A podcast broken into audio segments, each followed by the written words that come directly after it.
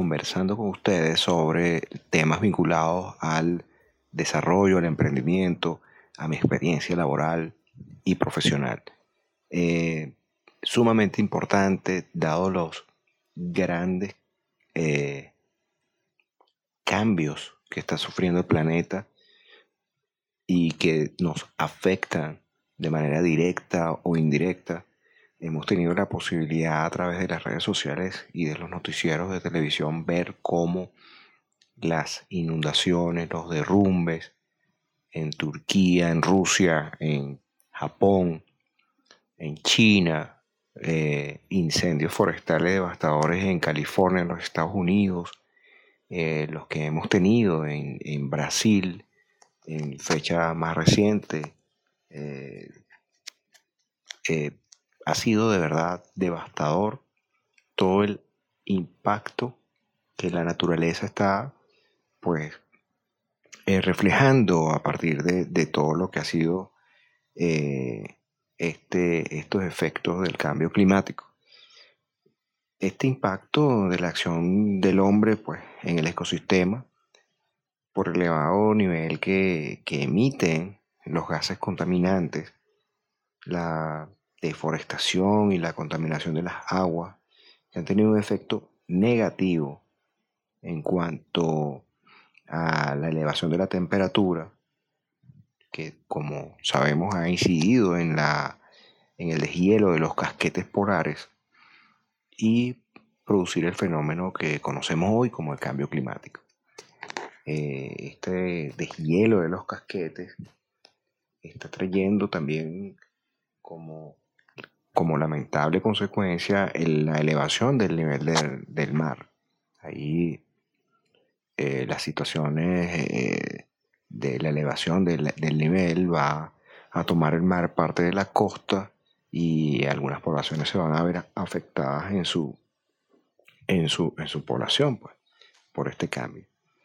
Eh, estos fenómenos atmosféricos, como estas lluvias más torrenciales, las sequías prolongadas en algunas regiones, esta elevación del nivel del mar que mencioné, van a afectar todo lo que es la costa, los procesos, los hoteles.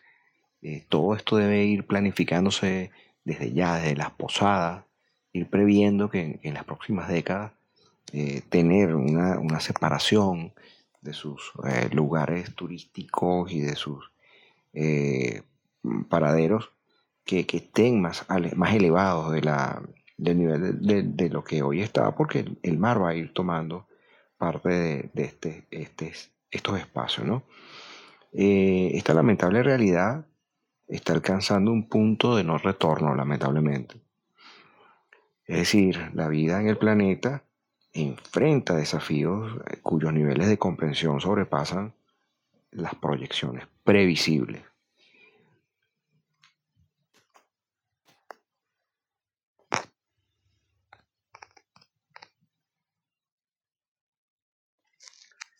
Por eso desde una perspectiva proactiva y optimista, todos los proyectos, planes y programas deben elaborarse inspirados bajo una lógica ecologista y valga la redundancia, bajo un esquema de menor impacto ambiental. Eh, cuando hablamos de proyectos, de elaboración y formulación de proyectos, debemos de eh, basarnos, por supuesto, en el plan de desarrollo de la nación, de la cual está circunscribiéndose el proyecto, del plan de desarrollo del Estado, del municipio y, por supuesto, del plan de desarrollo de la empresa, si es una empresa privada, eh, con todas las variables que ello implica en su estudio. Obviamente, antes de llegar al plan de desarrollo de la nación, del cual se circunscribe el proyecto, si es un proyecto de alto, alto impacto y de alta envergadura, debe también estar sustentado sobre los objetivos que el Programa de Naciones Unidas establece, los objetivos del milenio, los objetivos del Plan 2020-2030, etc. En este sentido, el reto para la supervivencia en el planeta, no solo de la especie humana, sino de la vida misma, debe ser la fuente de inspiración y el motor que impulse el desarrollo sustentable y sostenible. Venezuela y los países latinoamericanos, los países en vía de desarrollo, presentan unas condiciones geográficas que pueden contribuir enormemente a unas condiciones eh, climáticas para aportarle al planeta una eh, disminución significativa al em, efecto invernadero. Sabemos que esto eh, es producto fundamentalmente de las grandes industrias que contaminan con sus eh, gases tóxicos el, ambiente. Pero, digamos, una manera de revertir esto no solo es con la conciencia ciudadana, la conciencia social, cambiando nuestros hábitos de consumo, sino también con una política de reforestación, de cuidado de, de, sembrar, de cultivar. Como dice el libro, la Biblia, en eh, el Eclesiastés 11, 4. El que espera hasta que el viento y el clima estén bien, jamás plantará nada ni cosechará nada. Hay un hecho paradójico bien interesante con relación al tema de Venezuela, que es que pese a poseer las mayores reservas de petróleo y una de las más grandes también de gas natural, la generación de energía eléctrica en este país es fundamentalmente a través de centrales hidroeléctricas, es decir, contamina menos eh, la producción de energía con este eh, medio o este método de producción de energía. Eh, sin embargo, pues el, creciente número de viviendas, el lamentable déficit en el mantenimiento ha hecho que el sistema colapse. Pero otro factor de vulnerabilidad importante que hemos experimentado en años anteriores ha sido el de las sequías prolongadas que generó un tema con el abastecimiento, con el racionamiento de la energía eléctrica. Es decir, hay unos factores climáticos que han incidido entonces en la eh, distribución del sistema eléctrico. Representando eh, este un tema que tiene un elemento climático en su afectación en periodos prolongados de sequía y eh, dada la caída en el nivel de reinversión para mantenimiento y amplitud de generación que permitan cubrir una demanda ocasionando este déficit y las fallas en el sistema. Bueno, con base en lo anterior, la oportunidad de negocios que se vislumbra y se presenta se debe enfocar hacia el autoabastecimiento mediante la implementación del sistema de energía solar con una adecuada disposición de las baterías una vez utilizadas para ser desechadas. Esto específicamente reforzará este déficit en Venezuela.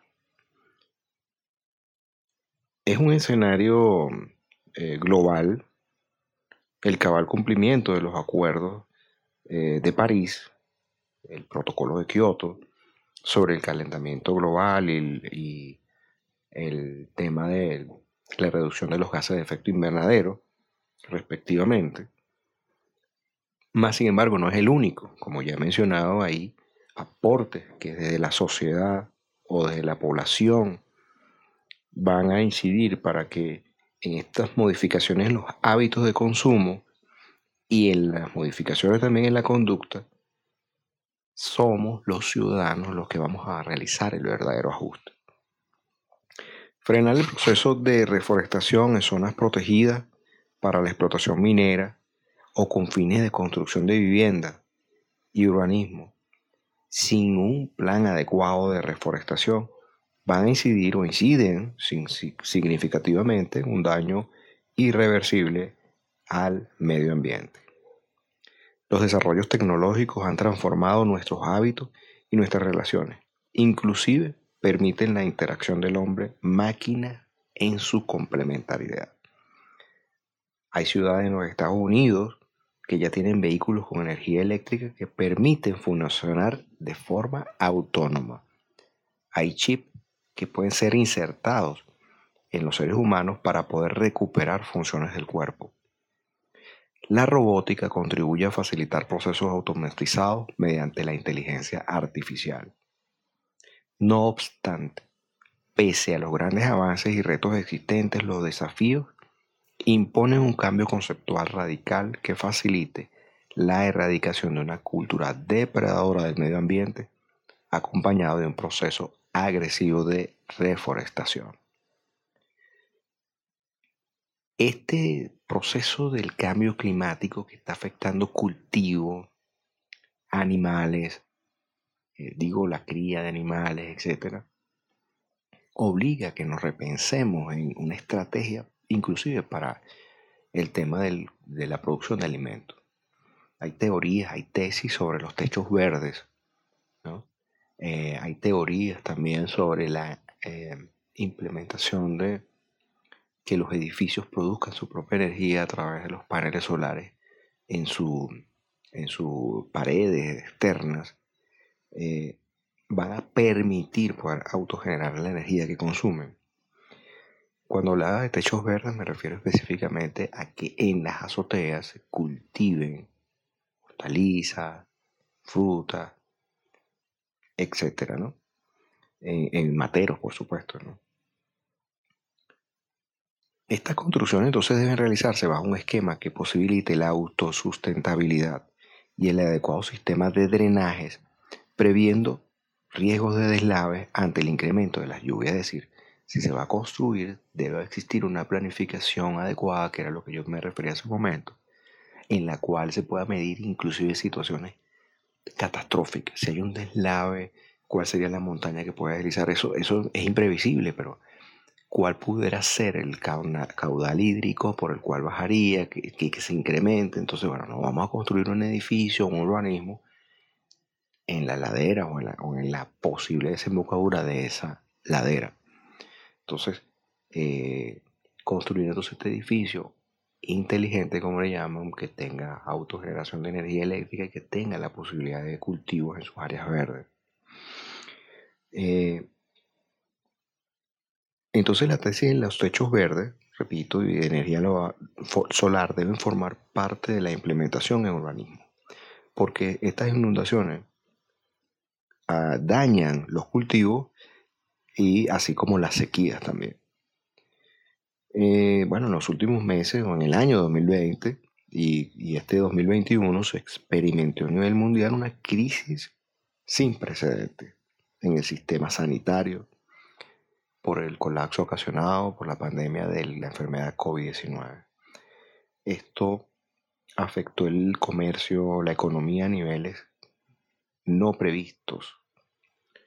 En tal sentido, esta nueva realidad presupone un cambio actitudinal que deberá favorecer la edificación de un concepto sobre el abordaje de circunstancias devastadoras bajo una previsión sentada en la autosustentabilidad y la complementariedad que de la mano con la tecnología generen un ecosistema social y económico mucho más robusto, mucho más sólido, que satisfaga el desarrollo con el menor impacto ambiental, fortaleciendo la economía. Bien, he querido dejar estos proyectos que, que he trabajado desde que fui facilitador de tutor de proyectos en el centro Gumilla. Tuve la oportunidad valiosísima y hermosa de trabajar en la organización Simón Bolívar de los Teques con un proyecto en el cual tenían eh, un compost eh, para procesar lo que es la cría de gusanos para que estos eh, a través de sus líquidos, de sus orinas, pudieran generar Em, insecticidas naturales, ecológicos, eh, Es decir, no utilizar pesticidas artificiales porque este líquido, este orine, permitía ser pesticida. Los gusanos también he colocado dentro de la lombrizcultura, le llama, las lombrices. Estas lombrices eh, preparaban dentro del compost la tierra de una manera mucho más eficiente. Allí se estaba sembrando aguacate, se estaba sembrando en las áreas verdes, se estaba sembrando aguacate, se estaba sembrando ajo, ají, se estaba sembrando cambures. Entonces, este proyecto ecológico eh, de autosustentabilidad y generación de, un huerto dentro de estas áreas verdes permitiría pues un eh, desarrollo, eh, generación de alimentos para los habitantes de la comunidad. Esto mm, en pequeña escala, por supuesto, pero que si se eleva o se extendía durante toda, durante toda, o en toda la urbanización, iba a generar unos cuantos toneladas de productos alimenticios. Y se podría inclusive diversificar para, complementariedad, para hacer una complementariedad. Sin embargo, esta fase del proyecto quedó inclusive en ejecución, en este proyecto del Centro Gumilla, eh, sobre liderazgo y sobre emprendimiento. Y fue una experiencia muy hermosa. Eh, me llevó a la reflexión porque fue desde la misma comunidad, desde los mismos actores con los cuales se estaban interviniendo en el proyecto, quienes avanzaron de la mano con los, los eh, estudiantes para poder desarrollar esta propuesta. Y en mi experiencia en la alcaldía del municipio autónomo Sucre, como eh, asesor de proyectos sociocomunitarios y luego como coordinador administrativo de los proyectos comunitarios, pudimos eh, experimentar un sinfín de proyectos eh, ecológicos con, con, un fondo ecológico que permitiese pues no solo que la siembra, el paisajismo contribuyese a mejorar el entorno, sino que además mejorar entornos solo desde la perspectiva estética, sino que también pudiese aportarle frutos, aportarle alimentos a eh, las comunidades. Esto eh, ha sido una de las experiencias más enriquecedoras que yo he tenido y espero y aspiro que puedan seguirse replicando experiencias similares en otras comunidades,